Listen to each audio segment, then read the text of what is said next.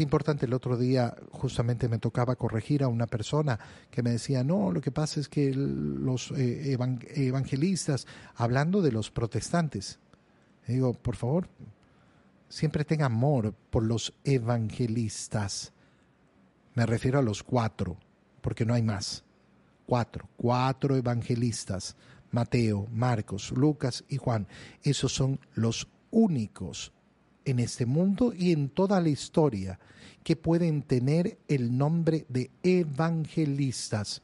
Son aquellos que inspirados por Dios han escrito uno de los evangelios canónicos, es decir, de aquellos evangelios que la Iglesia ha reconocido como de inspiración divina. Esa ha sido la misión de San Lucas, convertirse en un evangelista. Y entonces es precioso a esa luz ver el Evangelio. Jesús designó a otros 72 discípulos. La escena que estamos leyendo del Evangelio viene después de que el Señor ha enviado en primer lugar a su primera misión de evangelización al grupo de los doce. Siempre es bueno recordar que el Señor no tenía doce discípulos. El Señor tenía muchísimos discípulos. De esos muchísimos discípulos, muchos, eh, eh, eh, muchos abandonaron al Señor en diferentes momentos. El Señor mismo ha escogido a un grupo selecto de doce, que los ha escogido después de la oración para que estén junto a Él, para que estén más cerca de Él. Van a ser sus elegidos más cercanos ese grupo de los doce que van a ser también apóstoles. No todos los doce, eh, perdón, no todos los apóstoles son doce, no son del grupo de los doce, porque habrá entre los discípulos otros que serán apóstoles. Apóstoles serán aquellos que son testigos de la resurrección de Cristo. Y aparte de estos dos grupos, del grupo de los doce, del grupo de los apóstoles, está el grupo de los discípulos. Fíjate cómo, eh, sabiendo entender esto, vemos efectivamente la conformación de la iglesia, donde cada uno va a tener una misión individual, una misión determinada además mm, por una categoría distinta. Unos son el grupo de los doce, otros son los apóstoles, otros son los discípulos. Y así sucede en la iglesia en la actualidad. Y cada uno tiene que saber reconocer su misión. Los mandó por delante de dos en dos. ¿Por qué de dos en dos? La evangelización no se realiza en la soledad. La evangelización no se realiza en la soledad. La evangelización es siempre un trabajo que se realiza en comunión, en comunidad. Cuando una persona pretende ser un evangelizador solitario, atento, ¿eh? muy, muy atento. ¿Por qué? Porque ya rompe el principio evangélico, rompe el principio de efectivamente vivir en comunidad. Y muy fácilmente un eh, evangelizador individualista va a pensar que eh, lo que él hace y su mensaje es más importante que la misión de la iglesia. Y entonces eh, muy fácilmente se puede extraviar y muy fácilmente puede caer en graves, graves tentaciones. Los manda de dos en dos a todos los pueblos y lugares donde pensaba ir. Qué bonito es cómo el Señor envía por delante. Nosotros cuando realizamos el trabajo de evangelización tenemos que saber que eh, es esto, ¿no? Yo voy a anunciar que viene el Señor. Siempre voy a anunciar que viene el Señor. El Señor es el importante y viene.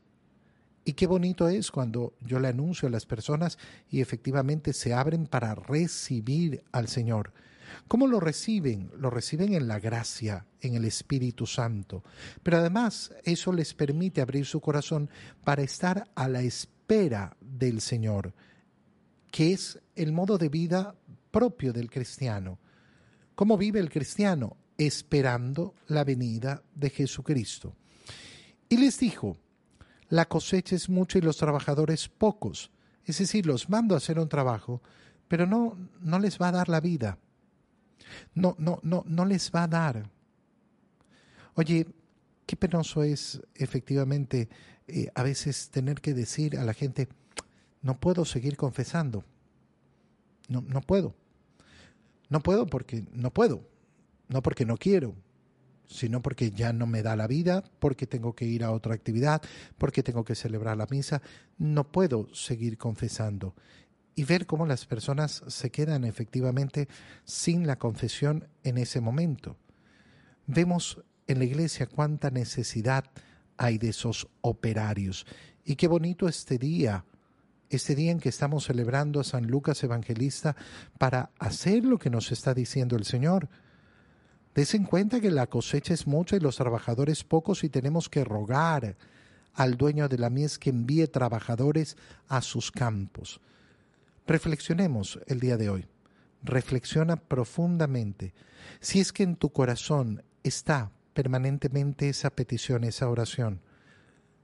Queremos sacerdotes, queremos religiosos, queremos laicos comprometidos, queremos operarios de la mies del Señor. Pónganse camino porque yo los envío como corderos en medio de lobos. Este es el modo desde siempre. Siempre la evangelización va a ser como corderos en medio de lobos. Y el Señor los invita a ir de una manera completamente confiada en Dios. Cuando nosotros queremos realizar una evangelización que esté asegurada, no funciona. No funciona. No, no, vayan sin dinero, ni moral, ni sandalias. No se detengan a saludar a nadie por el camino. ¿Y por qué maleducados? Porque llevamos prisa, no por maleducados. ¿Qué significa? No se detengan a perder el tiempo, porque todo tiempo perdido es tiempo que no volverá, es tiempo que no voy a utilizar en la, en, en la evangelización. Cuando entren en una casa, digan que la paz reine en esta casa. ¿A qué envía el Señor a sus discípulos? A entregar la paz. La paz. Pero esa paz del Señor no depende solo del deseo del Señor, el Señor siempre quiere brindarnos su paz. Por tanto, si yo no tengo paz en mi corazón, no es por la vida, no es por las circunstancias, no es por lo que me ha ocurrido, es porque yo he decidido vivir sin la paz del Señor. Si allí hay gente amante de la paz, entonces su deseo se cumplirá. Quédense y coman de aquello que tengan. El trabajador tiene derecho a su salario. Es decir, que no los manda el Señor simplemente a que, bueno, muéranse de hambre, no importa. No, no, tranquilos, yo voy a cuidar de ustedes. No anden de casa en casa, es decir, buscando, uy, pero es que la comida está mejor allá, no es que mejor me va aquí, uy, es que yo prefiero eh, trabajar en la evangelización en, en esta zona que es mejor. En cualquier ciudad donde entren y los reciban, coman de lo que les den, curen a los enfermos que haya y digan, ya se acerca a ustedes el reino de Dios, la venida del Señor. Jesús está verdaderamente cerca y ese es el modo de evangelizar. Tú sabes que Jesús te ama, porque decirle a una persona y hacerle entender que Jesús lo ama es el modo de poner cerca, cerca a la persona de Jesús.